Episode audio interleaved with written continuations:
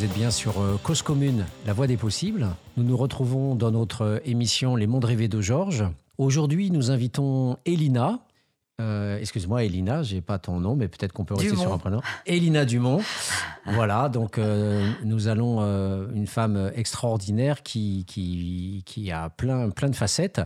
Et, et donc, on va, on va discuter effectivement de, de ses expériences, de ses positions. Et puis, hors micro, il y a quelques minutes, on était déjà en train d'avoir plein de projets de, de, de- de travail en commun. Donc, j'espère que ça va se concrétiser.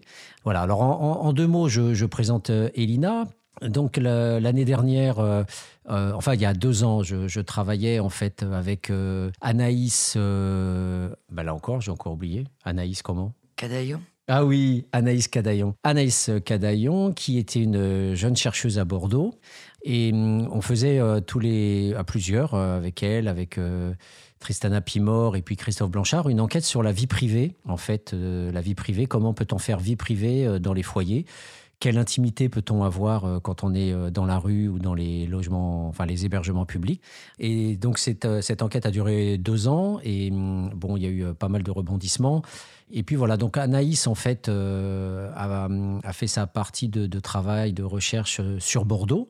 Et elle, nous disait qu'elle connaissait plusieurs femmes qui avaient été à la rue et qui étaient en train d'être logées.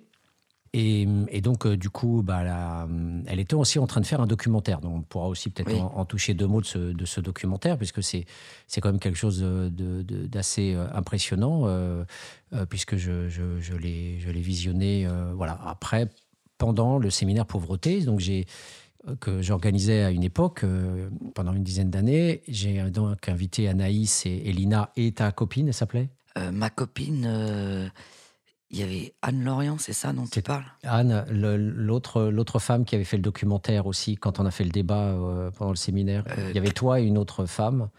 Claire Lajaunie Ouais, je me souviens plus. En tout cas, voilà, vous étiez trois, Anaïs et puis deux, deux, deux anciennes euh, personnes à la rue qui étaient euh, donc euh, relogées. Je sais pas, à l'époque. Ah oui, je sais donc tu parles. Tu parles de la femme de Bordeaux Oui, qui s'appelle euh, Annie, je crois. Annie.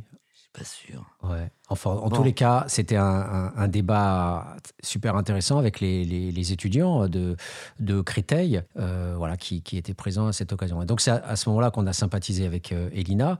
Et euh, c'est tellement, tellement difficile de pouvoir se croiser sur Paris. Je pense qu'il faudra faire une émission spéciale sur la difficulté du lien social Ouais, c'est vrai ça, c'est une très bonne idée. Je pense pas que tu sois autant surmené à Bordeaux, par exemple. Non, non, à Bordeaux. On m'appelle régulièrement quand même pour faire des choses à Bordeaux. Ouais. Mais est-ce qu'il n'y a pas un truc bizarre à Paris au niveau de je peux pas, je suis pris, j'ai des Euh, rendez-vous je- non, je pense que c'est dans les grandes villes en général, quoi. Quand je travaillais à Rennes, c'était pareil. hein. Hmm. Non, je pense que c'est les grandes villes. Ça, C'est pas, par- c'est pas Paris en particulier. ouais, c'est C'est dès que t'es dans les grandes villes comme Marseille, Bordeaux, Rennes, Lille. C'est c'est flippant. C'est flippant, oui, ça je, confirme.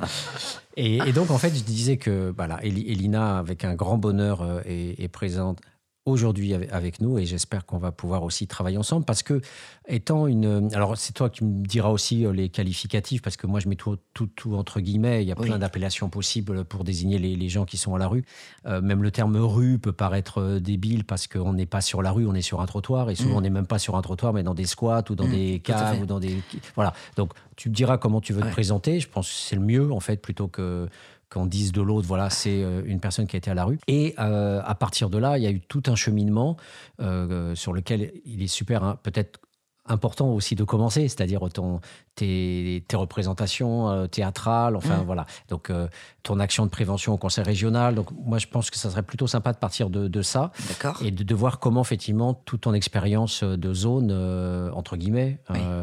t'informe, te traverse et t'enrichit pour aller vers les autres et, et voilà continuer quelque part aussi euh, un combat. Donc euh, D'accord. voilà, donc je te, je te, je te laisse peut-être commencer par le maintenant, peut-être qu'on Alors- ira vers le passé. Voilà. D'accord. Alors euh, maintenant, euh, je fais plein de choses déjà. Alors je suis comédienne. En, effet, j'ai un, spectacle qui s'appelle Des quais à la Seine. Ensuite, euh, j'ai un livre aussi. euh, longtemps, j'ai habité dehors chez Flammarion. Et dans le cas de mes actions euh, pour la lutte contre l'exclusion, actuellement, je suis chargée de mission euh, des femmes à la rue à la région Île-de-France. Voilà. Et je travaille auprès des sans-abri à travers via de nombreuses associations sur des projets euh, des fois courts et des fois à long terme. Voilà. Et là, ce que je peux dire, par exemple, aujourd'hui, j'étais à Saint-Ouen euh, parce que euh, à partir de lundi 17 décembre, il y a un centre pour femmes avec enfants qui sortent de la maternité qui va être accueilli dans le 7e arrondissement. Et ce centre a été créé par le, la région. Voilà. D'accord. Est-ce que, bah justement, longtemps j'ai habité dehors ton livre. Est-ce que tu peux nous, nous dire un petit peu son historique, comment ça s'est fait, cette histoire d'écriture? Alors en fait, avant mon livre, c'était mon spectacle. J'ai, fait, j'ai mis dix ans à écrire mon spectacle. Et parce que voilà, euh, quand on n'est pas riche, il bah, faut travailler, euh, il faut se payer des cours. Euh, j'avais déjà 44 ans, puisque j'ai eu mon premier logement à 44 ans. Et c'est pour ça d'ailleurs que j'ai toujours que la culture appartient aux bourgeois. Parce que c'est vrai, euh, moi, chez les ouvriers, j'ai rarement vu des enfants euh, avoir des leçons de piano. Bon, voilà, c'est comme ça. Et euh, quand j'ai présenté mon spectacle en 2012, il y a un journaliste qui est passé me voir et qui m'a dit que c'était très bien. Bon, je le croyais qu'à moitié, je me suis dit qu'il disait ça pour rigoler.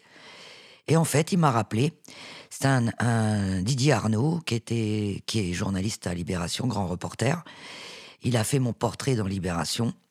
Et suite à mon portrait dans Libération, Flammarion m'a proposé d'écrire mon livre. Voilà. Et comme je souhaitais que mon livre soit écrit euh, le mieux possible, parce qu'évidemment, euh, euh, à mon niveau, j'ai parfois pas tous les mots pour expliquer les choses. Et moi, je voulais absolument euh, faire une analyse euh, de la société euh, par rapport aux sans-abri. Et donc, Didier Arnaud m'a accompagné dans l'écriture de mon livre. Voilà. Est-ce que tu peux nous dire un petit peu le. C'est un, Bien sûr. Autant pour moi, hein, j'ai toujours pas encore lu ton, ton, ouvrage, donc je vais, j'ai bien sûr le. Bah, là, il était épuisé, mais il a été réédité ah, encore. Super. Ah, il est réédité là. Donc voilà, ça sera, ça sera fait pour une prochaine émission ensemble. On, en rediscutera dans le, dans le détail, bien sûr. Euh, et dans les grandes lignes, est-ce que tu peux nous dire qu'est-ce que tu voulais avant tout écrire dans ce livre? Alors, ce que je voulais écrire, déjà, surtout, je voulais pas euh, un témoignage pur. C'est-à-dire, euh, parce qu'il y a quand même beaucoup de livres qui ont été écrits sur les femmes ou les hommes qui ont été sans abri. Je voulais pas commencer par quand j'étais petite, j'ai été violée dans la forêt, patin couffin. Donc en fait, je voulais euh, euh, choisir des axes pour mieux comprendre la rue. Par exemple, euh, bon, j'ai choisi l'enfance parce que je pense que malheureusement, le plus grave dans la rue, c'est pas d'y tomber, c'est d'y rester. Pourquoi il y en a qui restent aussi longtemps et il y en a qui, au bout de 15 jours, un mois, se relèvent C'est parce qu'en fait, quand on est petit, si on est bien construit, qu'on nous a mis une bonne colonne vertébrale, logiquement, on est prêt à affronter même les pires choses. Par contre, quand on a été euh, mal éduqué, qu'on vous a euh, maltraité, que vous avez eu des abus sexuels, que vous venez de l'aide sociale à l'enfance, par exemple, comme moi-même, bon là déjà, il y a moins de chances euh, de se rattraper aux branches quand vous serez dans la rue. Hmm. Ensuite, j'ai voulu faire aussi un chapitre, par exemple, sur le système social en France. Pourquoi les sans-abri, au bout de dix ans, sont toujours sans-abri? Après, j'ai voulu aussi faire comprendre qu'est-ce qui était euh, le pire ennemi d'un sans-domicile fixe dans la rue. Tout le monde pense que c'est le froid. Bien sûr que quand il fait froid, c'est pas facile. Mais en fait, le pire ennemi, c'est la pluie. Donc, j'ai fait un, chapitre sur la pluie. Après, j'ai pris des moments importants de ma vie qui ont fait que je m'en suis sorti. Par exemple, les psychiatres. Moi, sans les psychiatres, je serais pas au micro aujourd'hui. Et donc, euh, j'ai fait tout un chapitre pour prouver qu'en fait, euh, faut commencer par le soin quand on a été longtemps à la rue.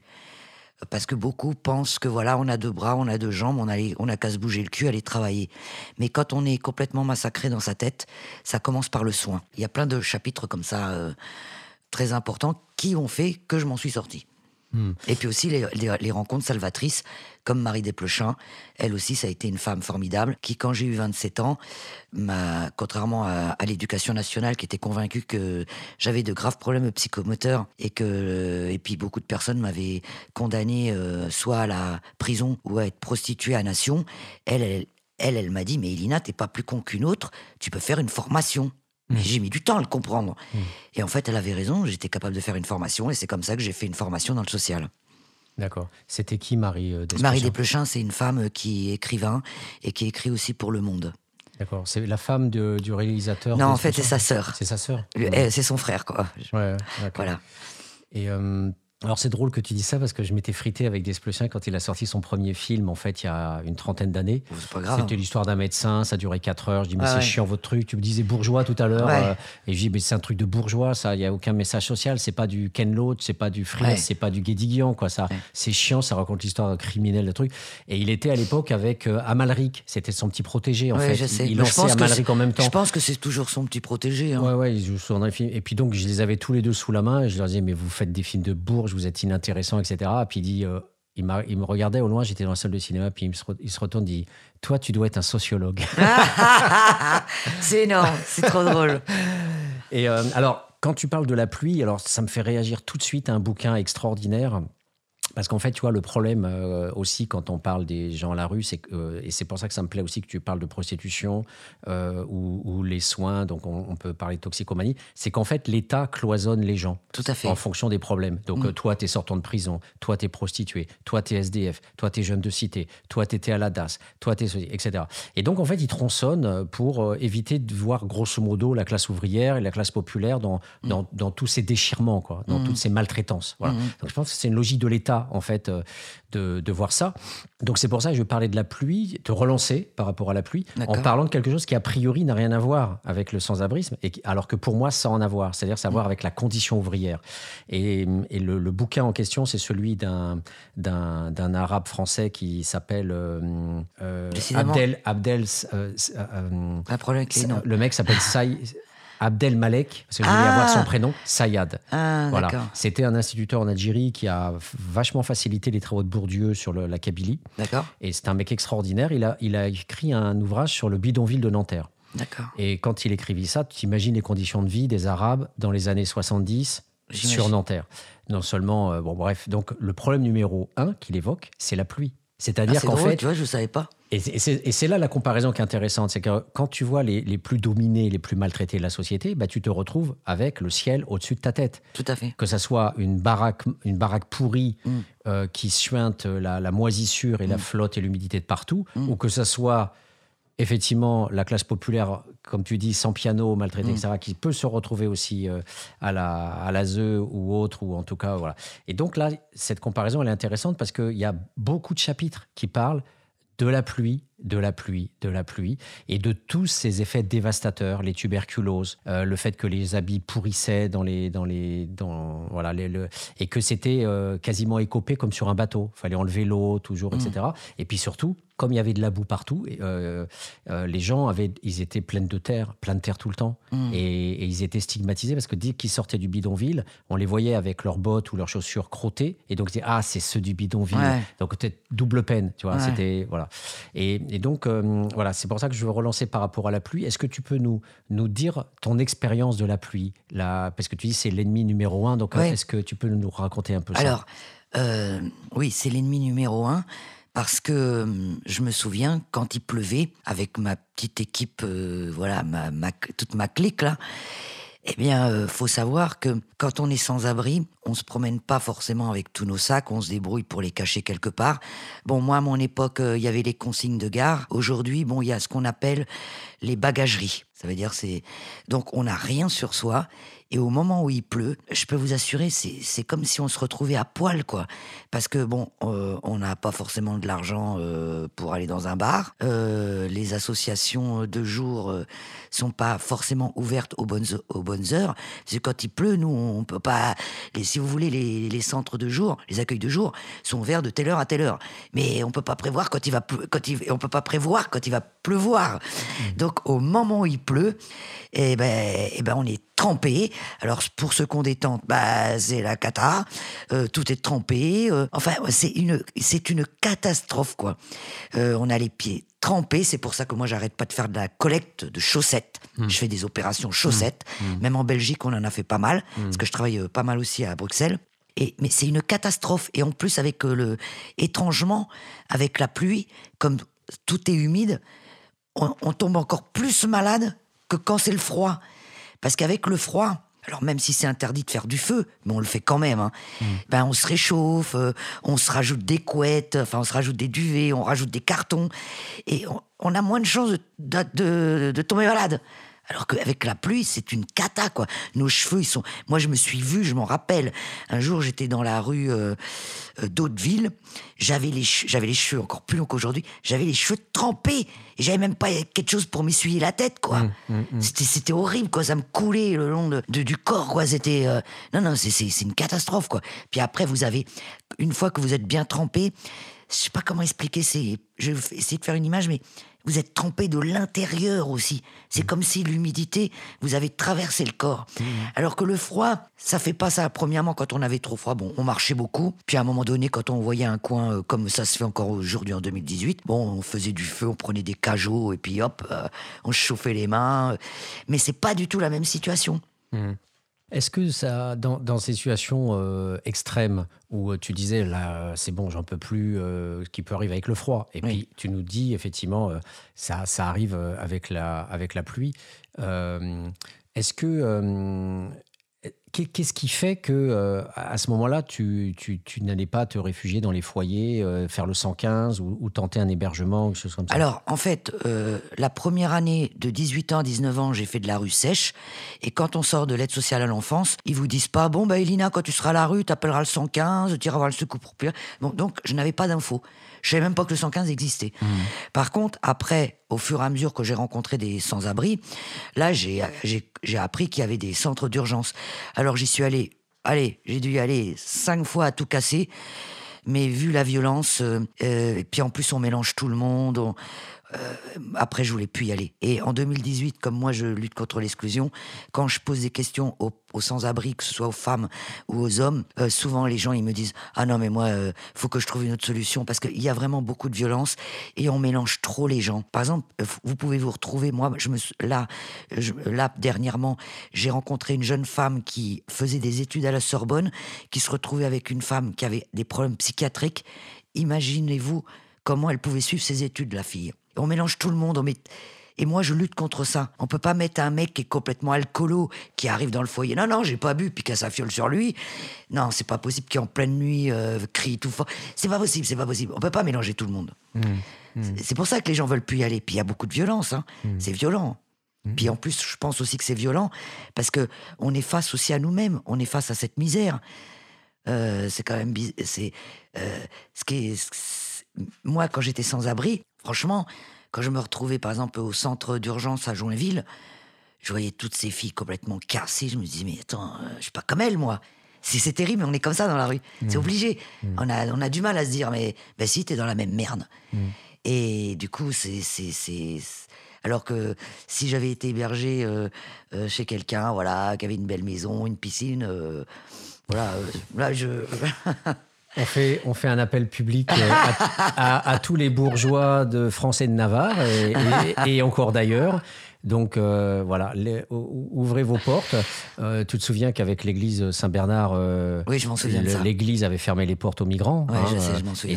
Et, on pourrait dire que c'est autant l'espace caritatif organise, mm. autant l'église, elle, effectivement, mm. ferme, ferme les portes. Généralement, on dit voilà, c'est un lieu de culte, mais dans les cas d'extrême urgence, effectivement, il n'y a pas non plus ces, ces, formes d'interpellation militante que mm. pourraient avoir aussi les, les cultes. J'ai déjà été interrogé par euh, un homme euh, qui est très croyant et qui fait beaucoup de conférences auprès des prêtres, des diacres et tout. Et chaque fois, il me demande Tiens, Elina, on me demande qu'est-ce qu'on pourrait faire pour les sans-abri? Ben, J'ai eu déjà, euh, quand il fait très froid, ouvrez vos églises. Mais ça, apparemment, c'est pas pour demain, quoi. Non. Alors qu'à une époque, ça se faisait. Ouais. Ah Après, ça dépend du système social dans lequel on est. Par exemple, en Algérie, dans la période un peu communiste, euh, alliée à l'URSS, je dis pas que c'est un modèle, hein, je dis que ça se passait comme ça. Euh, les logements appartenant à l'État et n'étant pas privatifs, euh, les gens étaient obligés de recevoir les familles les plus pauvres. Donc après, ça tombait sur ceux qui avaient le moins de réseau dans l'armée ou mmh. dans les, les, les, corrompus de l'administration. Mais en tous les cas, tu avais aussi ces formes d'obligation d'ouvrir tes, tes logements pour les partager. Mmh. Donc nous, on est dans un espace capitaliste privatif, donc personne te touche ton appartement et il n'y a, pas de, a pas de réquisition des appartements. Toi. Bah ça, par contre, c'est un vrai problème, sachant qu'en plus, on peut en réquisitionner.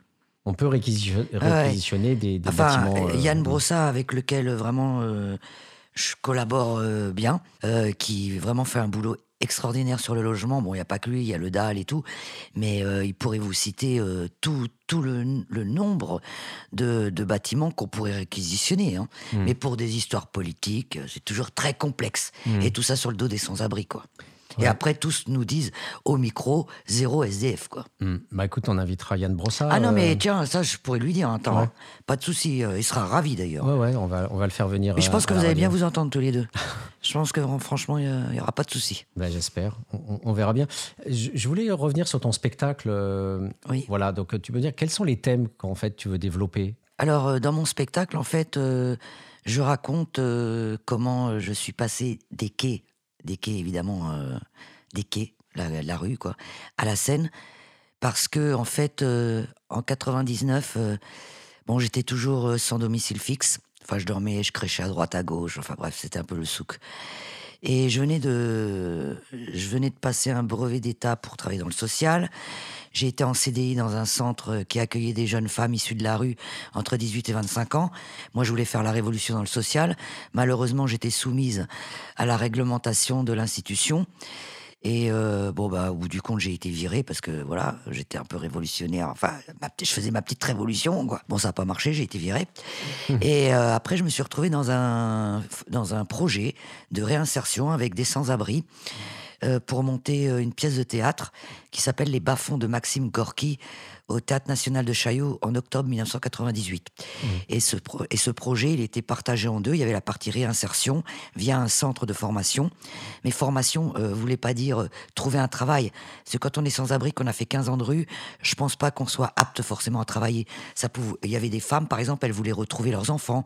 D'autres, c'était euh, retrouver leur famille. D'autres, c'était habiter en province. D'autres, c'était accepter qu'ils avaient une maladie psychiatrique. Et quand on a joué le spectacle, on a été très médiatisé. Et le but de cette médiatisation, bah, enfin moi dans ma tête, c'était qu'ils nous, qui nous encensent et qui disent par exemple, tiens, euh, euh, Elina Dumont, je prends mon cas, euh, bah, elle, elle aimerait faire ça. Et les gens du public qui venaient nous voir à Chaillot, quand même, faut savoir que les places étaient entre 80 et 100 et quelques euros. Il faut savoir aussi qu'on n'a pas touché un copec quand même sur cette histoire. enfin, ça, c'est les projets sociaux des magots, enfin, vous voyez ce que je veux dire par exemple, je vous raconte mon cas. Donc, dans la presse, il y avait écrit euh, Elina Dumont a fait toutes les boîtes euh, échangistes avec des chefs d'entreprise. Vous imaginez bien que le chef d'entreprise qui était euh, assis à côté de sa femme, il y avait peu de chances qu'il vienne me voir à la, fin de la pièce de théâtre pour me proposer un boulot. il y avait un copain à moi qui avait fait un braquage de banque. Bon, bah c'est pareil. Après, les gens. Donc, la colère m'a pris et en 99, j'ai dit moi un jour j'écrirai mon spectacle. Et c'est comme ça que j'ai mis le temps qu'il fallait parce que euh, j'ai commencé très tardivement. Et j'ai rappelé, c'est comme ça que j'ai rappelé tous les journalistes en 2012 qui m'avaient médiatisé en 98. Il y en a un qui est venu, un mec de Libé, et voilà, c'est comme ça que.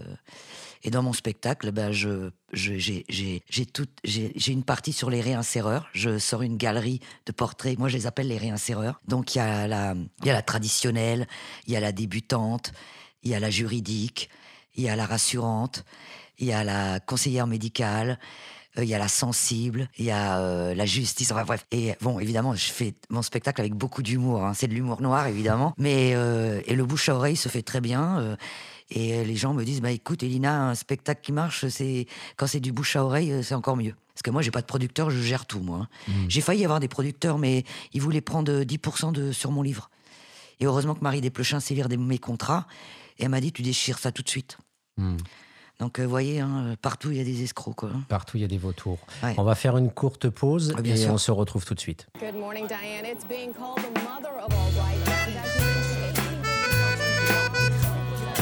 Toutes nos émissions en libre écoute, cause-commune.fm.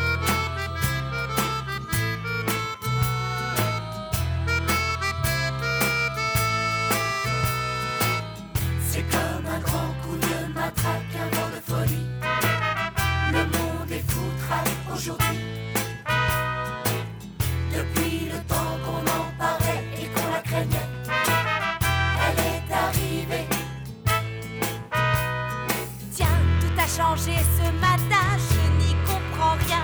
C'est la crise, la crise. Jeunes, vieux, grands et petits, elle nous a surpris. La crise, la crise. C'est comme un grand coup de matraque, un vent de folie. Le monde est foutraque aujourd'hui. Depuis le temps qu'on en parlait et qu'on la craignait.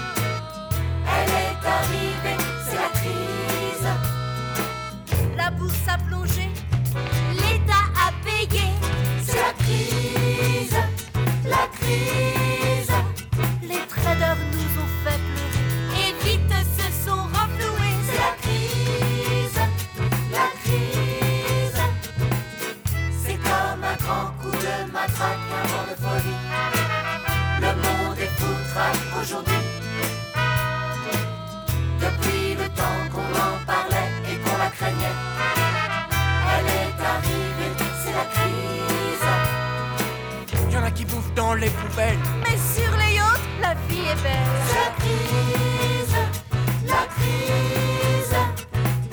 Heureusement qu'il y a la télé. On a besoin de distraction. Y a du sexe, du fric, des millions et vive la compétition. Dans les écoles et les lycées, les enseignants sont dépressifs. Les portails filtrent les canifs Le gosse de pauvre est impulsif. C'est la crise. Ils ont convoqué le G20. Ça chauffe pour les Iraniens. C'est la crise, la crise.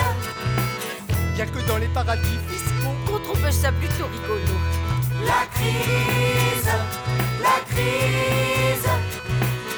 C'est comme un grand coup de matraque, un vent de folie. Le monde est foutraque aujourd'hui.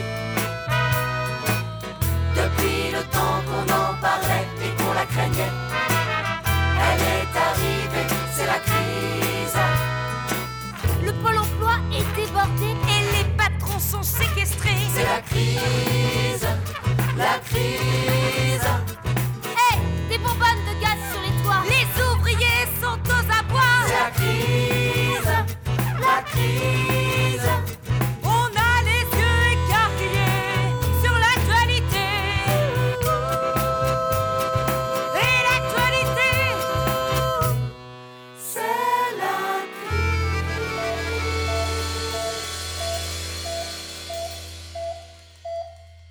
Cause commune. Eh bien, nous nous retrouvons euh, avec Elina pour poursuivre euh, notre échange. Donc, euh, en fait, tu disais que dans ton, dans ton spectacle, en fait, tu, tu fais une, une galerie de, de portraits des, des réinséreurs.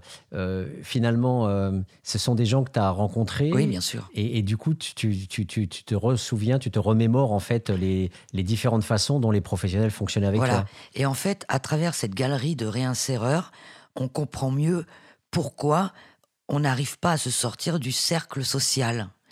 Parce qu'en fait, à chaque fois, par exemple, euh, la traditionnelle, elle dit euh, euh, Vous avez des enfants? Ah, non, dommage. 22 ans? Ah, trop tard. Vous ne, vous ne dépendez pas du dispositif clock, mais du plan bling bling. En principe, tu fais oui de la tête et tu t'en vas. Voilà. Et tu t'aperçois à la fin de tous mes portraits bah, qu'il n'y en a aucun cas des solutions. Juste à te faire passer d'un dispositif à un autre. Du coup, tu sors jamais du cercle. C'est pour ça que euh, ça coûte beaucoup de pognon en France. Bon, en tout cas, il faudra venir voir ton spectacle pour avoir Oui, les différentes figures. On va ben, pas tout défricher. non, non. Mais est-ce que tu peux nous redonner une- une- un, un autre, euh, un autre portrait là de, de Alors, notre, euh, par exemple, euh, j'ai un autre portrait, euh, c'est la conseillère médicale, et ça, je peux vous assurer que je l'ai vraiment vécu. Alors, elle fait euh, Personnellement, moi, je bois plus une goutte d'alcool, que du champagne. vous voulez arrêter de boire Oui, oui, oui, attendez, oui, c'est un sas, une nouvelle technique pour décrocher. Vous voulez arrêter de boire, mademoiselle? Ben. buvez du champagne. Ah ben, pour ça, faut un travail. Pas de travail, pas de champagne. Eh, attendez, mademoiselle, attendez, mademoiselle. Vous connaissez la différence entre un alcoolo du, du bitume et un. Et, non, vous connaissez la différence entre un poivreau du bitume et un alcooloca de la thune, hein, hein? Eh ben, c'est l'étiquette sur la bouteille. Faites-nous confiance. Puis après, je fais, c'est pas possible. Et c'est vrai, j'ai un jour, euh, j'ai été me soigner parce que bon, évidemment, j'ai eu, je suis quand même dans la rue, je suis tombé dans le, dans le crack et puis j'ai quand même euh, beaucoup abusé de l'alcool. Et donc, j'ai, je me suis fait soigner. Et un jour, je me suis fait soigner par quelqu'un qui buvait. Mhm. C'était énorme. Ah ouais. Et euh, quand on avait fini, des fois, le soir, elle me disait, bah, si vous faites rien ce soir, euh, on peut se revoir. Moi, j'ai dit oui, moi, je trouvais ça sympa. Et puis, en fait, euh, bah, on buvait ensemble. C'est drôle quand même. Ah, c'est énorme. C'est énorme. C'est énorme. hein. Ouais. Et ça, ça m'a toujours marqué, mais après, j'y suis pas retourné. Et aussi un autre- une autre fois. Alors là, c'était pas moi, j'avais un copain, lui, qui, qui, se, qui se soignait pour, parce qu'il fumait trop. Et quand on sortait euh, le soir, eh ben, le, le mec qui était censé nous. Il sortait le pétard, puis nous proposait le pétard. Bon, moi, le pétard, ça m'a jamais intéressé. Donc Ouais. c'est énorme. Et Ouais. ça existe encore en, en 2018. Ouais. C'est-à-dire que c'est des gens, quand ils sont dans leur bureau, ah oui, c'est pas bien et tout. Puis après, bah, euh, il se lâche, quoi. Mais là, là, là, attends, c'est c'est trop énorme. La, la- la Non, mais c'est véridique, hein. par rapport, euh, par rapport à la- à l'alcool, Mhm. elle était euh, psychiatre? C'était quoi son statut? Alors non, ils sont pas psychiatres, c'est des psychologues. Ouais. Parce que c'est pas encore différent. hein. C'est psychologue Là, et c'est- psychiatre, c'est Ouais. deux, c'est des psychologues qui ont leur, qui sont spécialisés dans les addictions. Mhm. Et puis voilà, qui vous reçoivent pour vous soigner. Mais attends, elle buvait pas pendant la séance. Ouais. Mais si tu veux, c'est énorme. Euh, bon, moi, théâtralement, pour, pour euh, faire rire les gens, ça se passe pendant que je me fais, euh, euh, pendant, pendant ma séance de psy. De psy. Ouais. Mais, mais c'est énorme qu'une fois que elle, euh, elle t'a eu dans son bureau, c'est que le soir, elle picole avec toi, quoi. C'est comme si le travail, elle avait oublié. Puis elle, attends, elle, elle picolait vraiment, quoi. Donc, non, c'était énorme, quoi. Mais c'est vrai, en plus, qu'elle m'avait dit, non, mais moi, je bois plus que du champagne. Ouais. Et ça, je l'ai gardé. Je dis, putain, c'est énorme. Et moi, dans ma tête, à l'époque, je pensais que, comme on buvait que du champagne, on n'était plus alcoolo. Mm. Et quand après j'ai été soignée à Pierre-Nicole, ils m'ont dit, mais enfin, Madame Dumont, le, champagne, c'est de l'alcool. Mais pour moi, le champagne, comme ça, fait mou. Parce que le champagne, il faut en boire beaucoup quand même pour être saoul. Mm. Donc pour moi, dans ma tête, elle avait eu raison. Je me suis dit, ouais, c'est vrai qu'elle a raison. Quand on boit du champagne, on n'est pas pareil, quoi. Donc c'était drôle, quoi. Ouais. Mais euh, c'était une, euh, une psy dans une association? Oui, oui, c'est des. Alors, je ne vais pas citer Non, non, l'association, bien sûr. mais c'est des associations qui luttent contre toutes les dépendances. Alors, ça peut être l'alcool, le jeu, euh, le shit, euh, enfin, toutes les dépendances. Le, le, actuellement, maintenant, ils font aussi le, tout ce qui est les jeux vidéo et tout. euh, Mm. Voilà. Mais ils sont pas tous comme ça, attention. hein. Moi aussi, j'ai pris les, j'ai pris, euh, les portraits. voilà, elle est plus marquant parce que. Mais la sensible, par contre, elle est bien. Ouais. Sauf que dans, dans ma galerie de portraits, elle est tellement gentille qu'elle héberge tout le monde et à la fin, elle se fait virer. Hmm. Parce qu'elle vire tous les, elle, elle héberge tous les sans-abri qui font que des conneries dans sa baraque et puis à la fin, elle est virée. Ouais, Donc ouais. euh, c'est pas mieux quand on est trop gentil, il t'arrive des catastrophes aussi. Quoi. Faut pas trop être du côté Ouais. des SDF, quoi. Voilà, c'est ça en fait, c'est ça la, Ouais, voilà, ouais. Et ça doit être très dur à mon avis de trouver la bonne distance. Mm. Alors justement, c'est la, la question euh, que je voulais, euh, la relance que je voulais faire avec toi sur, euh, sur la question de la bonne distance. Parce que euh, justement, dans, dans, la discussion, quand tu me parlais effectivement de cette psy, euh, je pensais euh, tout de suite à, ça, à cette question de la, de la posture pour que la communication marche. Et, souvent, euh, la, distance entre les professionnels et, les gens de la rue ne sont pas que la distance entre, par exemple, le soin et le non-soin, ou entre euh, le social et, les, dits assistés, entre guillemets, euh, mais c'est aussi des cultures euh, professionnelles qui sont liées à des positions de classe sociale, donc euh, plutôt des classes moyennes ou les, éventuellement des bourgeois, et puis euh, ceux qui sont à la rue sont avec les enquêtes stats, on sait que c'est quand même majoritairement des classes populaires quoi, qui Oui, sont tout à plutôt fait. là. Et donc, du coup, tu as toutes ces différences qui s'entrechoquent et qui se, qui se mettent en cascade les unes sur les autres.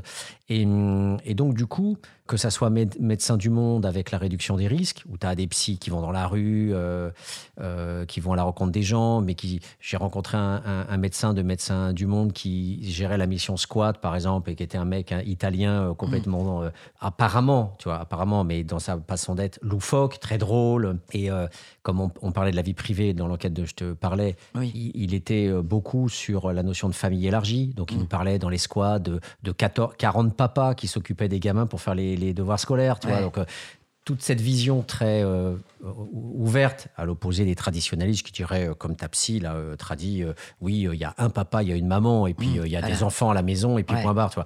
Donc, il y a des sortes de luttes autour des visions des professionnels. Tout à fait. Et, et c'est là où je voulais en venir par rapport à ta question, parce que étant aussi avec des péridants qui sont des SDF, Ouais. qui font du travail social, Ouais. et qui sont justement dans une autre façon de faire du travail social, on est justement sur des formes de coupure de la distance, tout en travaillant autrement la distance, parce que s'ils sont père aidants, ils sont pas, euh, ils font pas n'importe quoi, ils ont comme une mission. Tout à fait. Donc, toi, tu as forcément voilà, plein de choses à nous dire par rapport à, ça, à cette façon, puisque tu, tu as vécu ces professionnels, tu es encore en train de travailler sur le terrain avec des Ah oui, je travaille beaucoup sur le train. Donc voilà, j'aimerais que voilà, qu'est-ce que ça t'inspire cette réflexion sur la distance, la proximité, le fait de boire avec les gens, de Alors- pouvoir déconner, etc. Alors, par exemple, je vais prendre un exemple que j'ai vécu cette semaine. Je rencontre une travailleuse sociale qui euh, s'occupe d'une personne qui est sous curatelle. Son curateur, euh, donc, est censé aller régulièrement dans l'appartement de cette personne pour voir si l'appartement est bien rangé. Il se fait que cet appartement c'est le bordel, mais vous pourriez venir chez moi aujourd'hui, c'est le bordel. Et la travailleuse sociale me fait appel. Et elle me dit, écoute, Elina, il faut, faut que tu arrives à la convaincre euh, que, que c'est pas parce qu'il est handicapé qu'il n'a pas le droit d'avoir le bordel chez, chez lui. Et ben ça, c'est un souci. Donc, euh, cette travailleuse sociale, euh, je lui parle et je me mets en. ah, on- elle part via cette travailleuse sociale, je, je suis en contact avec cette femme qui s'occupe de ce monsieur qui est sous curatelle, mais elle veut rien savoir. Le fait qu'il soit sous curatelle, son appartement, il doit être nickel. Alors que c'est d'une débilité, mais totale. Je, pense qu'en France, enfin partout dans le monde, tout le monde, un jour, alors on est des bordéliques, soit on est des maniaques, enfin, vous voyez ce que je veux dire. Par rapport à la distance, moi je pense qu'on doit être d'égal à égal. Je veux dire, euh, il faut surtout pas que le sans-abri ou la personne en difficulté, parce qu'il faut pas oublier non plus tous ceux qui sont mal logés dans des dans des des marchands de sommeil ou des des, enfin des, des caves, des parkings, enfin on doit être d'égal à égal quand on parle à quelqu'un, quand on veut l'aider. Parce que sinon, dès que la, personne euh, qui a des problèmes se sent rabaissée, déjà là, c'est mal parti pour, euh, que le travail se fasse. Moi, par exemple, pour apporter euh, de l'humanité dans mes rendez-vous, moi, j'hésite pas à proposer d'aller boire un café. Parce que déjà, l'institution, on est très en colère contre l'institution, souvent quand on est dans la rue. Et de boire un café, dans un café, quand il fait beau, j'emmène les gens dans les parcs. Je dis, tiens, il y a un parc là, vous voulez pas, euh, hop. Et la parole se libère. Parce que dans un bureau, souvent, euh, déjà, on sait ce qu'il faut dire, ce qu'il faut pas dire. euh, parce que, si vous voulez, les travailleurs sociaux, si vous commencez à leur dire, je sors de prison, je me drogue, hier j'ai tabassé ma meuf, enfin, vous imaginez le poids. Bon, là déjà, euh, alors que si on leur dit, oui, oui, je cherche du travail, ah non, j'ai jamais bu de ma vie, euh, là on sait, on sait ce qu'il faut dire, on n'est pas, on n'est pas débile. Mais le problème, c'est que je dis toujours aux travailleurs sociaux, il faut laisser la place à la vérité. Parce que si on laisse pas la place à la vérité, le problème, c'est que le travail va pas pouvoir se faire. Et je dis toujours aux sans-abri, il n'y a pas de honte à être toxicomane, il n'y a pas de honte à être alcoolique, et il n'y a pas de honte à dire, bah oui, un jour j'ai frappé ma femme, j'ai été en prison pour ça. Voilà. Mais les travailleurs sociaux, des fois, ils ont du mal à entendre tout ça. Et c'est ce qui leur permet de nous mettre dans des cases. Bon, alors lui, on va le mettre là, lui, on va le mettre là. Bah vous, on peut rien faire. Vous voyez C'est pour ça qu'aussi qu'ils nous posent autant de questions. Et moi, j'accepte la vérité. Enfin, moi, je, moi, on peut, moi par exemple, j'ai, j'ai un, un monsieur qui est sans abri. Bon, maintenant, il habite dans un bagalo en province. Et ben, c'est terrible, mais même les gens, ils voulaient pas que je lui parle. Mais lui, il a, il a fait 30 ans de prison pour euh, trafic de femmes. Mais moi, qu'il connaissait, je l'ai connu dans la rue. Moi, c'est un monsieur que j'ai apprécié. Alors les gens, ils- vous voyez, c'est, compliqué. hein. Mais moi, voilà, ça reste un humain. Il était, enfin, il était vieux quand je l'ai connu. Et ben oui, il avait fait 30 ans. euh, voilà. Et moi, plein de gens m'empêchaient de lui parler. Mais ça reste un humain à mes yeux. Puis peut-être qu'il regrette, on sait pas. euh. Mais par contre, il a jamais rien demandé à la société. Par exemple, il voulait pas de RSA, rien. Parce qu'il était conscient que c'était grave ce qu'il avait fait. Donc il demandait rien. C'était vraiment un clochard. Et c'est les gens du quartier, dans le 19e, qui lui apportaient à manger, qui apportaient à manger pour son chien. euh. Mais il voulait pas que la société lui donne. Enfin, la société, je parle l'institution, lui donne quoi que ce soit pour euh, justement. C'est une façon de sûrement de se réparer, quoi. Ouais. Alors euh, là, tu dis euh, humanité, notamment le fait de trouver des lieux alternatifs au Ouais. bureau, parce que la dimension bureaucratique, effectivement, elle est catastrophique. Euh, Elle rajoute une couche après Ouais. les classes sociales et tout. Il y a la dimension bureaucratique. Euh, qu'on retrouve avec tout le, le- le- la dimension scolaire, euh, Mm. le, le prof, euh, etc. Et dans les cités, souvent les jeunes aiment faire du football dans des, sur des terrains informels, mais ils veulent pas d'un éducateur sportif, ils veulent pas d'un prof, parce que justement ils ont des expériences douloureuses avec tout ce qui ressemble à ça. Donc les- les- l'espace du bureau, ça, ça réveille beaucoup de choses autour de l'ordre, la discipline, le silence et, Oui. et l'obéissance. Quoi. Donc du coup, euh, tu, tu- tu- tu vas sur des lieux à part pour avoir justement Oui. recréé un lien social et, et- et de l'humanité. C'est ça en ça, fait, oui, la, parce la- qu'en la fait, logique. Ce que j'essaye toujours de comprendre, euh, de faire comprendre euh, aux- à tous ceux qui travaillent auprès des, enfin ceux qui travaillent dans le social, c'est qu'il faut vous imaginer quand vous êtes euh, à la rue ou pas à la rue, euh, d'aller à la rencontre de l'institution, ça fait peur. On se dit, oh là là, il va me reprocher ça, il va me dire que c'est de ma faute. Si, si j'ai été expulsé, c'est de ma faute. Donc on est, on, on est face à la hiérarchie qui à tout moment peut nous reprocher quand, au bout du compte, c'est peut-être, c'est quand même peut-être de notre faute. C'est peut-être de notre faute aussi si on a perdu notre travail. C'est de notre faute si on s'occupe mal de notre enfant. Et donc on a tellement peur de ça il faut l'humaniser par d'autres lieux. Et puis il faut savoir aussi qu'à chaque fois qu'on travaille, qu'on rencontre un travailleur social, et d'ailleurs moi je le dis, mais je sais pas, faites un truc pour que ce soit euh, basé sur un. euh, on recommence. Nom, prénom, âge, adresse, euh, d'où vous venez, ça fait combien? Et, et on n'en peut plus quoi. Ça On a et on a, moi je le raconte dans mon spectacle, on a vraiment l'impression qu'on est face à un commissaire de police qui. Non non mais c'est vrai, c'est. Alors que nous on est en train d'en baver. Bon moi heureusement j'avais pas d'enfants, mais il y en a en plus qui ont des enfants et à chaque fois on recommence à la moulinette. C'est c'est. Je sais pas ils ont qu'à faire. on est à l'ère numérique, ils pourraient regrouper toutes les informations et chaque fois par exemple vous êtes madame, hop ça y est, ils tirent la fiche et voilà quoi. Parce qu'on devient fou nous aussi hein. Puis à force on dit même plus la même chose parce qu'on n'en peut plus quoi. Ouais. Alors là, ça, en- en- entre guillemets, tu, tu- tu as des fonctions de, de médiatrice euh, entre l'institution Ouais, et, les- et les SDF. Mm. Euh, et donc, comme, comme je te le disais, je, je- je travaille avec des, des SDF ou anciens SDF qui sont pères aidants. Euh, ça fait deux ans. Et si tu veux, euh, donc il y a toute cette réflexion aussi autour de ce qu'on pourrait appeler le basculement de la position anti-institutionnelle, hein, parce que tu vis effectivement la violence des foyers, tu vis la violence des travailleurs sociaux, pour aller vite, hein, parce qu'il y en a qui ne le sont pas là-dedans. euh, mais euh, donc, euh, avec tous les règlements intérieurs, avec euh, les petits gardes-chourmes qui vont te faire chier, avec tous les trucs où effectivement tu tournes en bourrique dans le cercle social, Voilà, comme tu dis, ça. et puis tu t'en sors pas, donc tu finis par être haineux en Ouais. disant, mais plus. Et Ouais. je me souviens de Georges. moi c'est ce qui m'est arrivé. De Georges, donc, comme. Alors, Ben moi, en fait, alors, je- bon, au début, j'ai fait de la, la rue. Après, j'ai utilisé les hôpitaux. Je- tous les sans-abri le font, ça. Ensuite, on te met au 115. Du 115, tu passes dans un CHU. Du CHU, tu vas au CHRS. Du CHRS, après, je me suis retrouvé dans un hôtel social d'Emmaüs. Après, de l'hôtel social euh, Emmaüs qui peut pas te garder longtemps, tu passes dans un autre dispositif. Et puis après, tu te retrouves ah ben, encore à la rue. Et après, tu- et ça tourne comme ça en permanence. Ah non, et tu t'en sors pas, quoi. qu'est-ce qui fait qu'après l'hôtel social, tu te sois retrouvé à la rue? Qu'est-ce qui s'est passé? Bah parce qu'en fait, ils peuvent pas te garder un. un- moi, j'avais pas d'enfants. Tu sais, c'est les, les, les femmes avec enfants qui sont prioritaires. Alors, ils te font redescendre carrément au niveau CHU. Eh ouais, après, mais tu tournes en rond. Après, ils appellent quelqu'un d'autre et ils font comme ils peuvent. Ils disent, bah, il y a de la place là. Puis moi, un jour, j'ai tout arrêté. J'ai dit, écoute, Elina, maintenant, parce que j'ai connu, moi, j'ai connu la rue sans RMI. Après, j'ai connu le RMI. Après, j'ai connu le RSA. Et quand j'étais au RSA, un jour, j'en ai eu marre. J'ai tout envoyé chier. J'ai été, euh, j'ai fait des petits boulots, femme de ménage, euh, tous les déménagements et tout.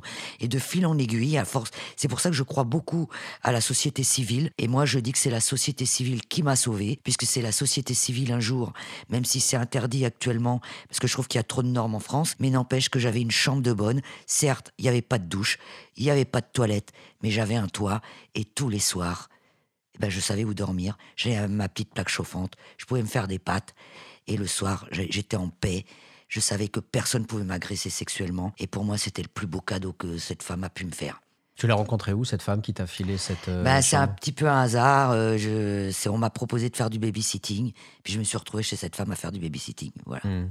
Puis après, bon voilà, euh, voilà, on s'est bien entendu. Et moi, je crois beaucoup à la société civile. C'est pour ça que je travaille. Bon, on en reparlera dans une autre émission.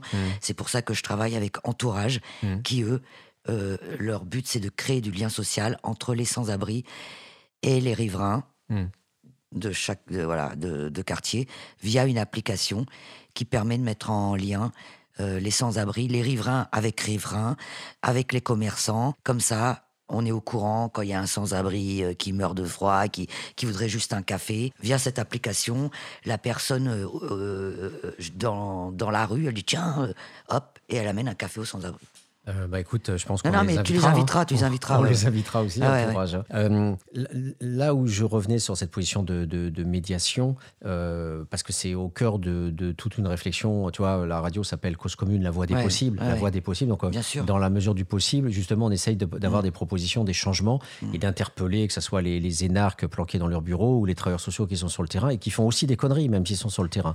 Mais surtout, Et- ils y connaissent rien. hein. Et voilà, mais les pires, effectivement, ce sont effectivement les, les, les dominants gens euh, de bureau qui, qui sont d'une arrogance hallucinante et qui croient tout savoir, alors qu'en fait, leur première incompétence, c'est qu'ils connaissent absolument pas l'humain, ils vont jamais sur le terrain et ils sont euh, de- des grands ignares absolus.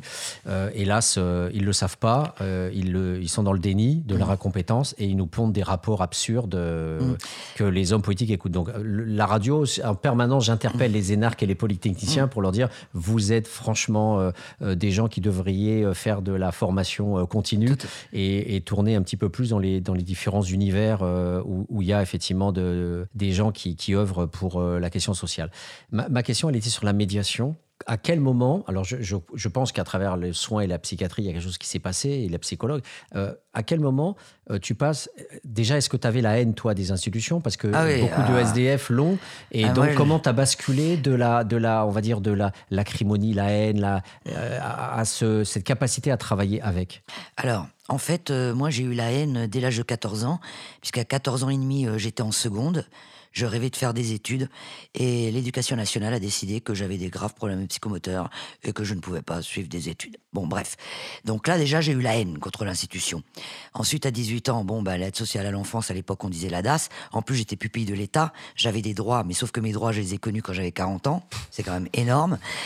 Alors, comment j'ai basculé? Ben, La chance que j'ai eue, c'est que je me suis retrouvée sous tutelle de juge entre 19 ans et 21 ans et que je n'ai pas eu le choix. Le juge m'a dit, écoute Elina, euh, on veut bien s'occuper de toi qu'à une seule condition, c'est que tu ailles voir un psychiatre deux à trois fois par semaine. Et franchement, eh bien, je le remercierai jamais assez ce juge. Parce que quand on est à la rue, on ne sait pas qu'on va mal. Et malheureusement, euh, euh, aujourd'hui, on ne force pas les gens. Mais moi, je le remercie parce que sans lui, je ne serais pas là. C'est lui qui m'a dit Tu vas aller voir le psychiatre, sinon tu, te tu, te re- tu vas à la rue.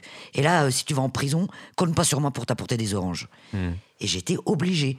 Et, je- et moi, je connais des gens dans la rue, je les encourage à se faire soigner. Parce qu'on ne on le sait pas qu'on est malade. Moi, quand je buvais ou que je prenais du crack, je me, je me sentais invincible. Je croyais, je savais pas que j'étais malade. Donc euh, voilà, à un moment donné, je suis désolée. euh, les travailleurs sociaux, ils me disent, on ne on peut pas obliger les gens. Bah alors je dis, bah laissez-les crever dans la rue alors. Non mais attends, ça veut dire ça aussi. On ne les pas, en ne les encourageant pas à, à aller- plus que ça, à les se faire soigner. Oui, mais ils n'ont pas la méthode, justement. Tout Ah le bah, ils ont problème, peut-être pas la méthode. Oui, ça, t'as peut-être raison, ils ont peut-être pas la méthode. C'est pour ça qu'on parle de la médiation. C'est que Oui, justement, voilà. des gens oui, comme toi, oui, t'as raison, ils ont, bah, ils ont peut-être pas la méthode non plus. quand, quand tu vas effectivement dans des lieux informels comme des parcs ou quand tu offres Oui, un voilà. café et que tu es contre la bureaucratie, tu, tu ouvres une porte Voilà. sur la manière de créer le lien avec les gens. Tu vois, je vais te raconter un truc. Euh, chaque fois que je vais dans une ville jouer mon spectacle, j'invite toujours les sans-abri. Je vais à leur rencontre et je les invite toujours à mon spectacle. J'étais dans un foyer à Antibes. Et il y a un jeune, un monsieur, qui lui bon, était tombé dans l'héroïne. Et il avait mon livre. Et un an plus tard, il m'a écrit, parce qu'il y a toujours euh, une conférence après, enfin, un petit débat. Et moi, j'appuie beaucoup sur le soin. Et un an plus tard, il m'a écrit par Facebook. Il m'a dit, tu sais, Elina, ça y est, je me, fais, je me soigne. Non, mais je trouve que c'est énorme, parce que le gars, il voulait entendre parler de rien. Et, et en fait, à travers tout ce que je lui avais dit, même si ça a été sûrement violent, que je lui dise, mais tu sais, t'as pas le choix, mon gars. Tu pourras pas t'en sortir tout seul. On se sort pas d'une dépendance comme ça tout seul. Et ben, un an plus tard, il m'a écrit pour me dire, ça y est, ça fait quelques mois, je suis en soins. Il était en cure et tout. J'ai trouvé ça génial. Ah, Est-ce qu'on peut pas se soigner tout seul? Même, euh, même si on n'est pas sans abri, chez les chefs d'entreprise, il y a plein d'alcooliques. hein. Ah, Excuse-moi, mais même chez les politiques, hein, il y a des alcooliques. Jean-François Placé, tu vois qui c'est? Non. Ah, t'as- tu, si, le, l'écolo, là, qui s'est- qu'on a Ah oui. dans un bar, qui a traité une femme de tous les noms. Ouais, ouais, ouais, ah, tu vois, hein, on en trouve partout. Hein. Hmm. Et il est alcoolique, ce mec. Faut qu'il se soigne. Hmm. Bah, il se soigne, il paraît maintenant. Bon, on va faire notre deuxième pause. À tout à l'heure.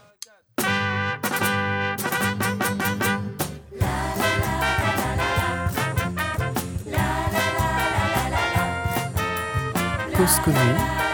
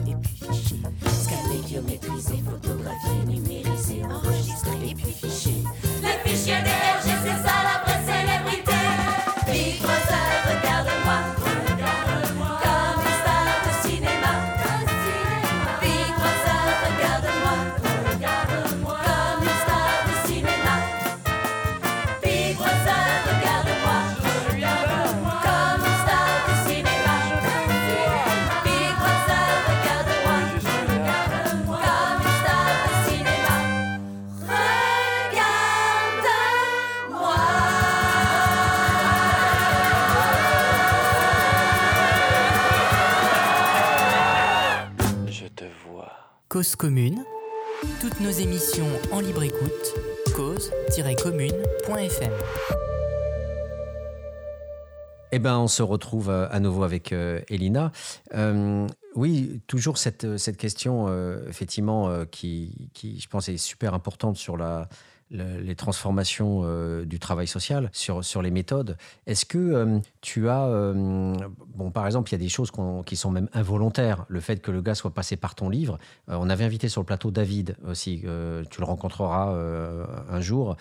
C'est quelqu'un qui a 20 ans de rue, qui était père etc. et qui, qui racontait effectivement une des qualités. Il y a plein de qualités que, que, les personnes doivent avoir. Tu parlais d'humanité. On, reviendra sur ce, mot-là. Comment c'est pas parce qu'on a été à la rue qu'on peut être père aidant ou qu'on peut faire la médiation. Il y a Tout aussi à fait. une- une- une- un côté militant. Tu Mm. vois, il était au DAL aussi, David. Ah, ah oui. Et, et il, a, il a œuvré euh, dans plein de villes, il a, il a fait beaucoup de luttes, il est même parti en vélo en Turquie pour Ah euh, faire des, des- Donc, donc je, je pense qu'il y a ces qualités. Mais là, par exemple, ce qui était intéressant, c'est lui aussi a écrit un livre, David, hein, a- qui s'appelle euh, C'est pas comme si c'était grave.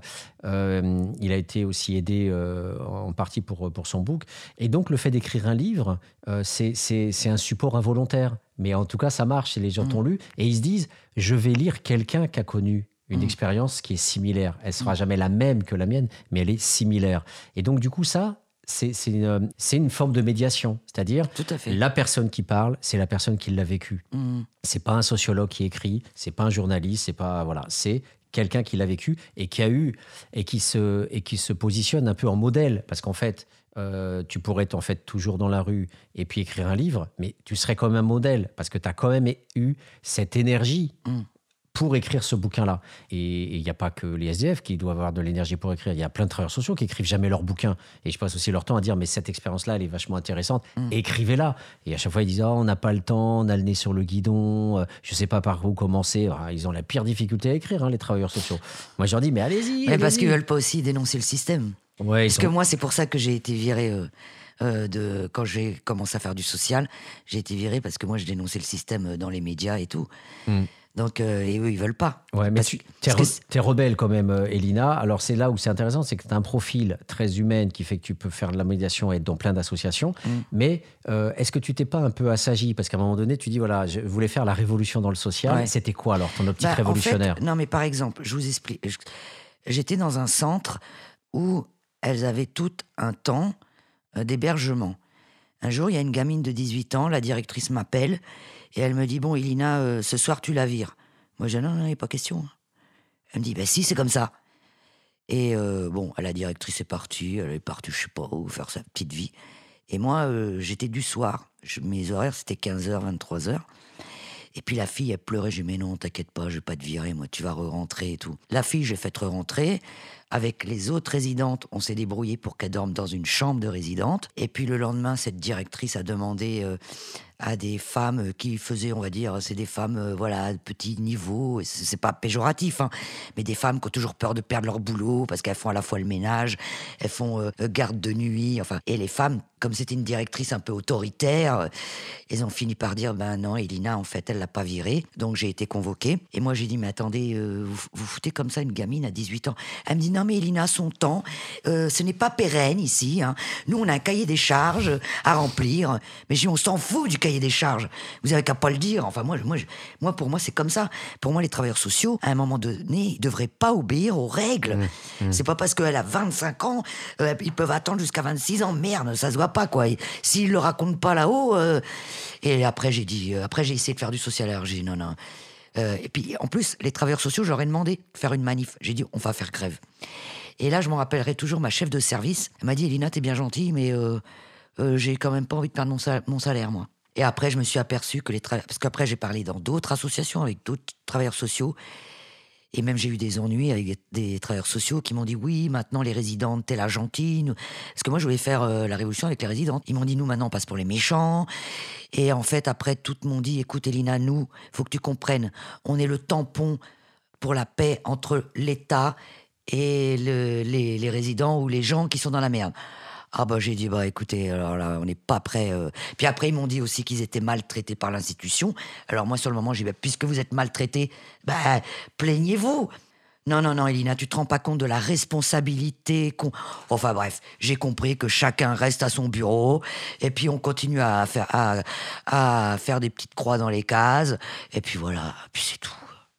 Donc, euh, tu vois, la révolution, c'est pas pour demain auprès des travailleurs sociaux. Ça, ça c'est ça c'est clair et c'est vrai que quand, quand tu as cette parole du travailleur social qui dit nous on est le, le tampon entre Ah, ils l'État. m'ont dit ça. Euh, alors c'est- c'est- c'est c'est- c'est- c'est- c'est du entre guillemets c'est du pain béni pour un sociologue parce que si tu veux euh, euh, quand on est euh, dans la sociologie euh, et l'analyse du travail social il y avait dans les années 70 les années révolutionnaires gauchistes etc il y avait des analyses on va dire post-marxistes de, de- de- du travail social qui étaient alignées là-dessus qui disaient grosso modo le travail social euh, c'est euh, au service de la bourgeoisie pour dire au prolétariat de fermer sa gueule et de dire euh, bah écoute c'est toi qui es responsable de ta condition Mm. c'est pas le patron qui te licencie, c'est pas le bailleur qui te fout voilà. à la rue, C'est ça. c'est toi qui as un problème en Ouais. fait. Bon, et ça c'est c'est à la naissance du travail social dans, dans les analyses qui on va dire un peu un peu marxisantes. Mm. Et, et le bouquin de référence là-dessus, c'est le bouquin de Jacques Donzelot qui euh, a écrit deux bouquins qui s'appellent L'invention du social et la police du social. Et dans l'invention du social, il, il montre bien tu vois, que Ouais. euh, euh, tout s'est joué pendant la révolution de 1848 en France. hein, ça, c'est Mm. pas pareil en Allemagne, c'est pas pareil en. Italie, aux États-Unis, etc., ou en Bolivie. Mais en France, en tout cas, ça s'est joué à ce moment-là. Les ouvriers réclamaient le droit au travail. Le droit au travail. Et la bourgeoisie a dit non, le travail, ça peut pas être un droit parce que nous, on vous fout à la porte quand on veut.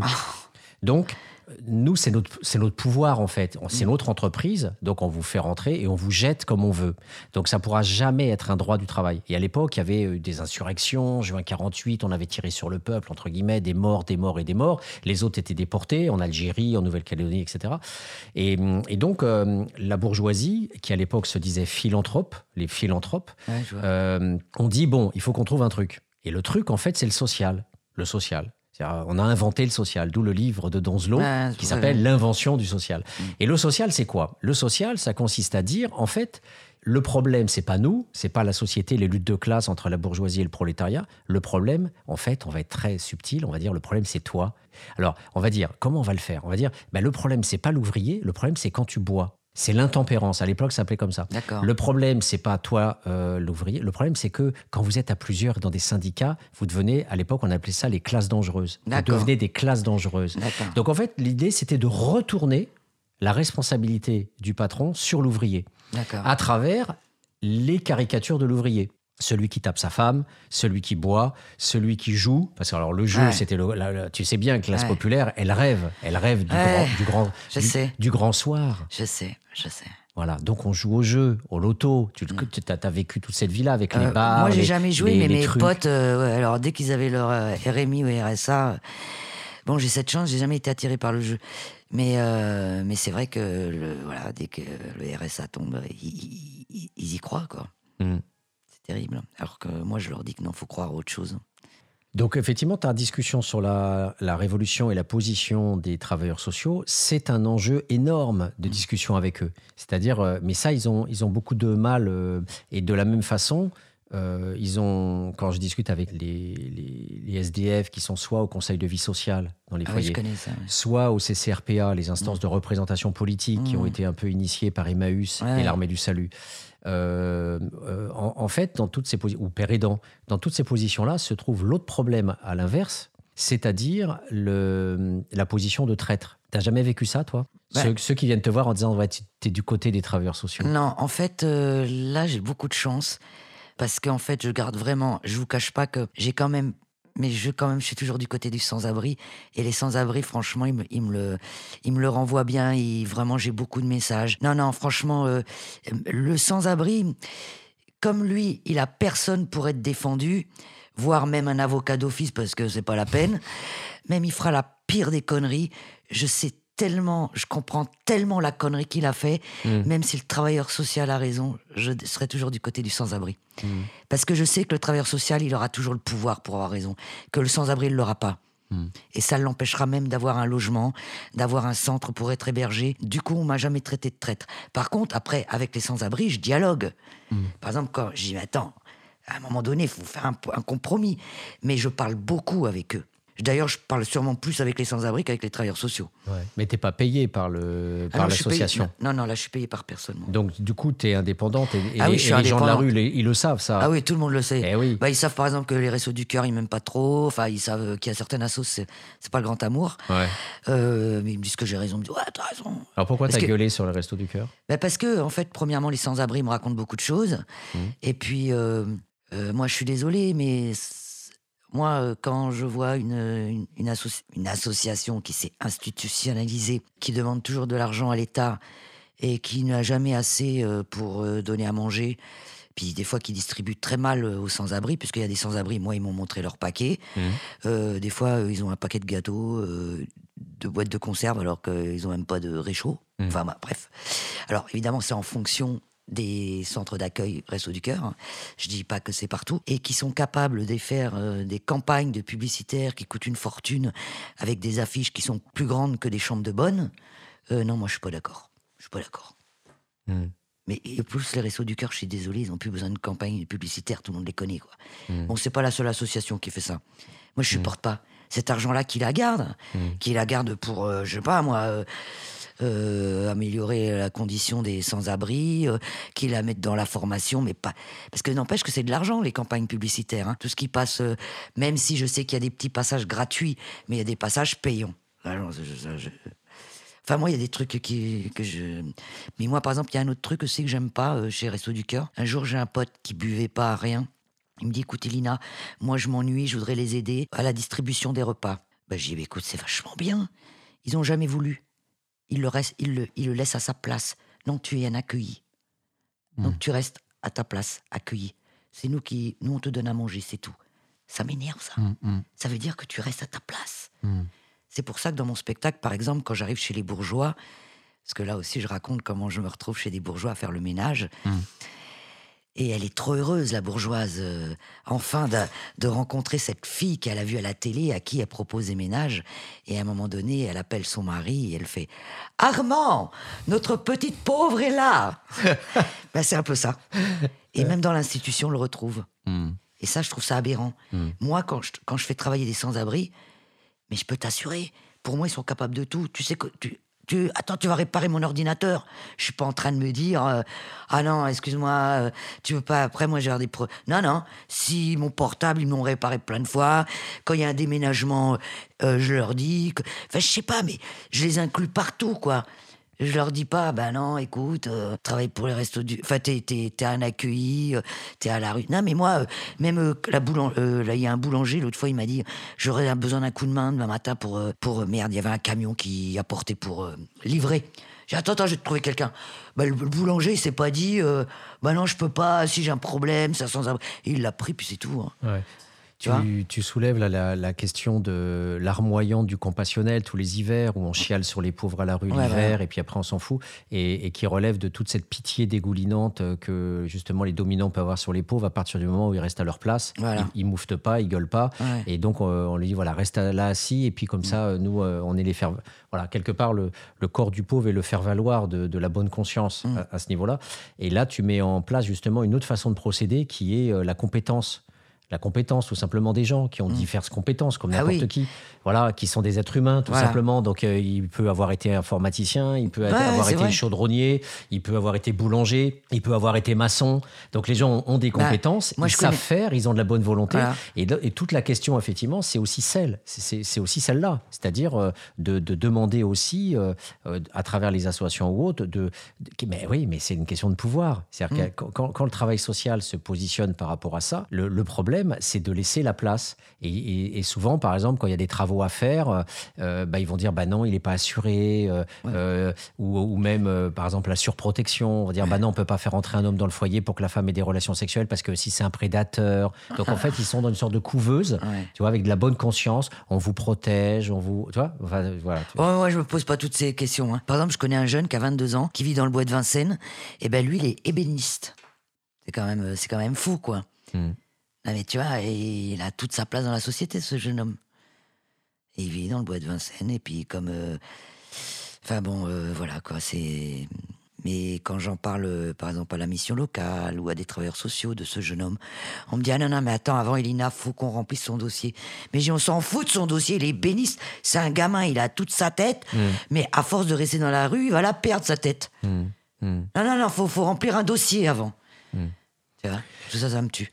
Tu peux nous dire, euh, par rapport à, tes coups de gueule et à, ta façon, effectivement, de, de- de- de garder le, le- parti, finalement, de, des gens euh, que, avec qui tu as vécu, etc., comment tu peux bosser avec le conseil régional? Comment ça s'est fait? Alors, par contre, euh, là, oui. par contre, oui.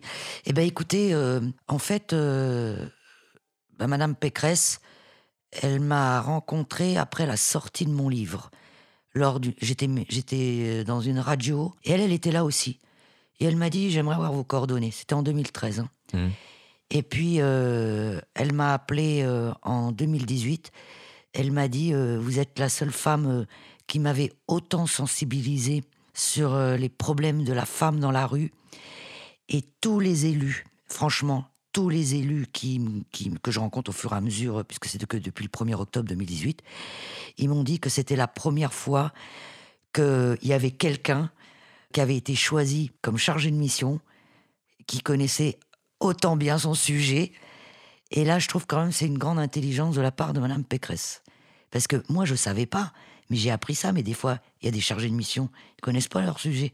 Et J'ai appris ça. Moi, je croyais que voilà, je, cro- je croyais que tous les chargés de mission connaissaient leur sujet. Mais non, en fait, des fois, il y a des auditions, je sais pas quoi, enfin, ils appellent ça comme ça.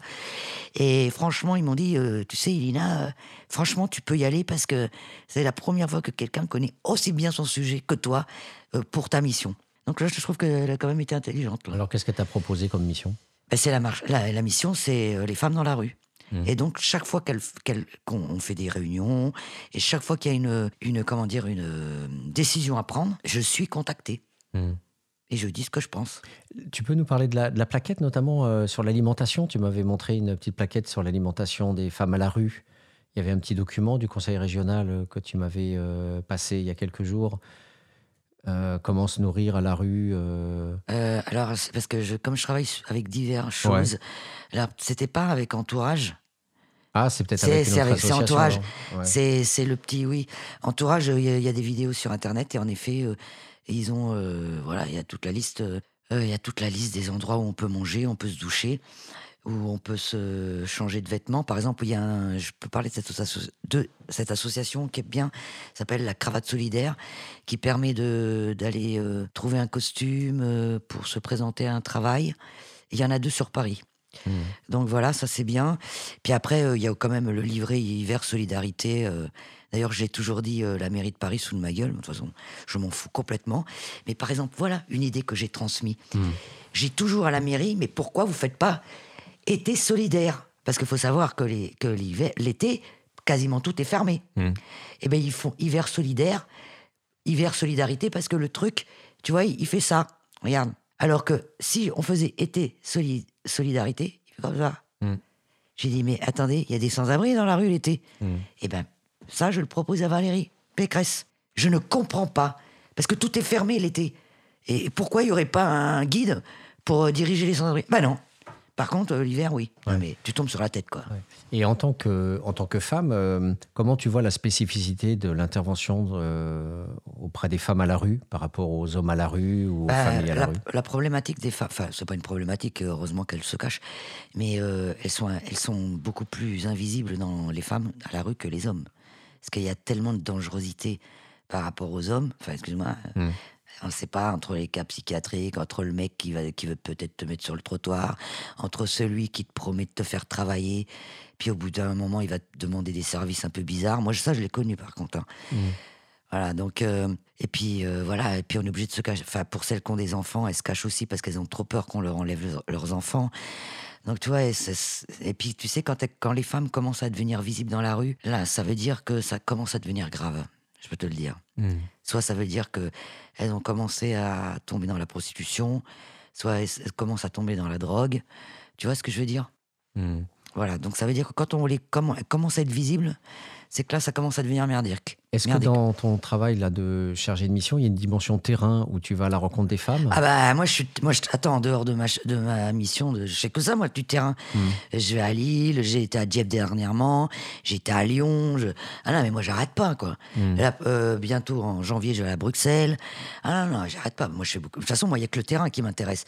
Moi si chargé de mission, c'est de me retrouver dans un bureau tous les jours, c'est même pas la peine quoi. Mm. M'intéresse pas. Mais alors, que- qu'est-ce que tu peux faire concrètement alors quand tu vas comme ça faire du démarchage ou du lien social dans la rue? Qu'est-ce que tu tu t'es pas, Alors déjà, t'es moi, pas territorialisé pendant des mois pour faire le lien avec une personne? Non, mais en fait, Valérie Pécresse, quand elle m'a fait cette proposition, elle, ce qu'elle veut, comme elle sait que j'ai plein d'idées, elle, elle veut que je sois là. Elle, elle s'en fout que j'écrive mal, que, que je sais pas faire un dossier. Elle, elle sait que dans ma tête, j'ai plein de solutions. Elle, elle veut que je sois force de proposition. Après, elle m'a mis à disposition une collaboratrice qui note tout. Et moi, je sais qu'il y a des trucs qui sont faits en province, mais qui, sont des super idées qui ont été créées par des citoyens. Et ça, moi, je remonte toutes ces idées auprès de la région pour qu'on les mette en place aussi à la région et à Paris. Mm. Tu vois Parce que, attends, c'est les citoyens qui, qui trouvent les idées. Mm. Mais c'est pas relayé par euh, les- par l'État ou par la, par le- la région, par exemple, la PACA. Et donc, euh, c'est énorme, quoi. Alors, et donc, les citoyens, ils mettent tout leur fric, tout leur, euh, toute leur force, toute leur énergie. Alors que, quand même, à un moment donné, on pourrait les aider, ces, ces citoyens, quoi, tu vois Donc là, quand c'est parles- eux qui trouvent des camions, c'est eux qui Mm. trouvent, euh, qui trouvent l'idée de dire attends, on va faire un, un nouveau truc pour faire des, pour que les sans-abri puissent pas dormir dehors. Attends, Mm. C'est toujours le citoyen qui y réfléchit. euh. Donc là, tu me parlais notamment de entourage ou, Il y a tu- entourage, la il cravate solidaire. il y a la cravate Il y a- solidaire. Il y a tout ce repérage Il aussi. y a le carillon aussi, il y a Lulu dans la rue, il y a, enfin il y en a plein d'autres. hein. Mais ça, c'est déjà des, des trucs vachement importants. Donc ça, ce sont des assos citoyennes. Et, Mm. et là, euh, tu dis au conseil régional, aider celle ou cette ou Alors, cette association par rapport au fait que Euh, ça aide des femmes Alors, aussi. elles, elles, ces associations-là sont déjà assez connues Mm. et sont déjà aidées. Mais il y a des, il y a des propositions euh, qui sont créées par des citoyens, du citoyen lambda, je crois, je parle, et, qui, et leurs idées sont hyper bonnes. Et ces idées-là, euh, pour moi, euh, méritent d'être appuyées par la région ou par, euh, je sais pas, moi, par l'État, quoi, tu vois. Hmm. Pour euh, finir cette première émission, j'espère qu'il y en aura plein Ouais, il y en aura d'autres parce que- qu'avec tout ce que Ah, on a non, à non, dire. mais on va, on va relancer, puis surtout, Ouais. on fera une émission spéciale autour de ton livre quand je l'aurai lu. Ça, Ouais. c'est inévitable. Euh, Est-ce que tu peux me dire, finalement, c'est quoi ton, ton- le truc que tu as dans les tripes? Qu'est-ce que tu aimerais dire, là, pour, pour aujourd'hui, en tout cas, euh, de ce qu'il faudrait faire euh, pour euh, soit les sans-abri, soit les femmes à la rue? Ben écoutez, en fait, moi, je, à 44 ans, euh, j'ai quand même passé mon temps à chercher un toit. Et quand j'ai réalisé que- j'avais eu mon premier toit à 44 ans, j'avais tellement les boules. J'ai dit, mais qu'est-ce que je vais faire maintenant? J'ai presque 50 ans. Et j'ai décidé d'en faire un combat. Et plus j'avance dans le temps, plus je reste convaincu qu'en fait, en France, euh, s'il y avait une vraie volonté politique, parce que je côtoie quand même beaucoup de politiques maintenant, suis, depuis que surtout que je fais les grandes gueules, euh, en fait, c'est parce que. Et j'ai. euh, En plus, euh, j'en ai parlé avec Michel Poujol, qui était député sous Hollande, qui lui aussi a été sans-abri. C'est pour ça qu'on se connaît bien. Eh ben, en fait, il n'y a aucune volonté politique. Et mais sinon, en France, franchement, beaucoup de politiques me l'ont, beaucoup de députés me l'ont dit. Si on voulait, il n'y aurait plus de sans-abri dans la rue. Donc ça, c'est pas moi qui, c'est pas moi qui l'invente, c'est quand même des députés, des, des politiciens qui me l'ont dit. Mais évidemment, c'est des politiciens qu'on n'entend pas, qui sont, qui font partie de l'Assemblée nationale, et voilà que personne ne connaît, euh, voilà, mais qui font du, qui font du bon boulot, quoi. Et on les connaît pas. Hmm. Voilà. Bon, en tout cas, un grand merci, Elina, euh, Merci pour, euh, pour être venue aujourd'hui. D'autant plus que tu nous donnes beaucoup de travail, puisque on, on aimerait inviter Michel Ah ouais, Pujol. puis tous les gens. pour Ah bah, et puis, pas, je parlerai de et toi. puis le, le, le communiste là, de la mairie de Paris, là, Yann Brossard. Yann Brossard, qui se et présente puis euh, aux élections euh, européennes. européennes, etc. Et puis sans doute des assos qui Mais sont très intéressantes aussi. Donc beaucoup de rencontres encore en perspective. Donc je te dis à, à très bientôt, À très Elina. bientôt. Et, et donc voilà pour une prochaine émission. Bonne, euh, bonne journée à tous. Au revoir.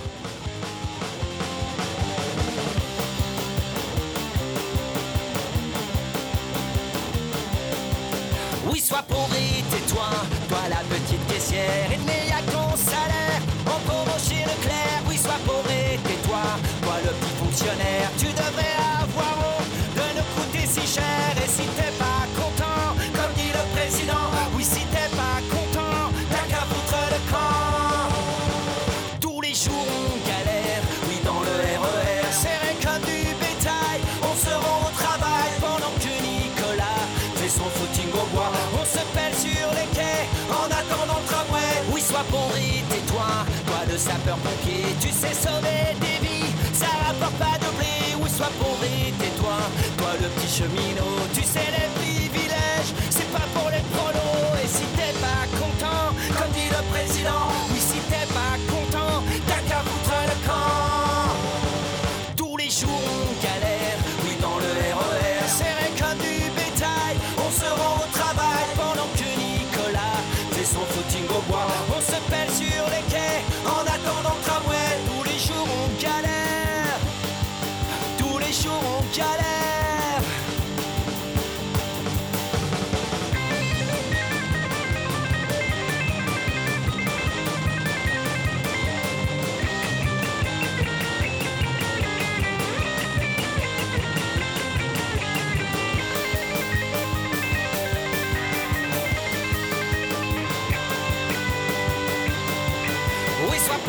tais-toi, toi la petite infirmière, on te les paiera jamais, tes heures supplémentaires. Oui, sois pauvre et tais-toi, toi la petite Kaira, fume ta marijuana et surtout bouge de là. Et si t'es pas content, comme dit le président, oui, si t'es pas content, t'as qu'à foutre le camp.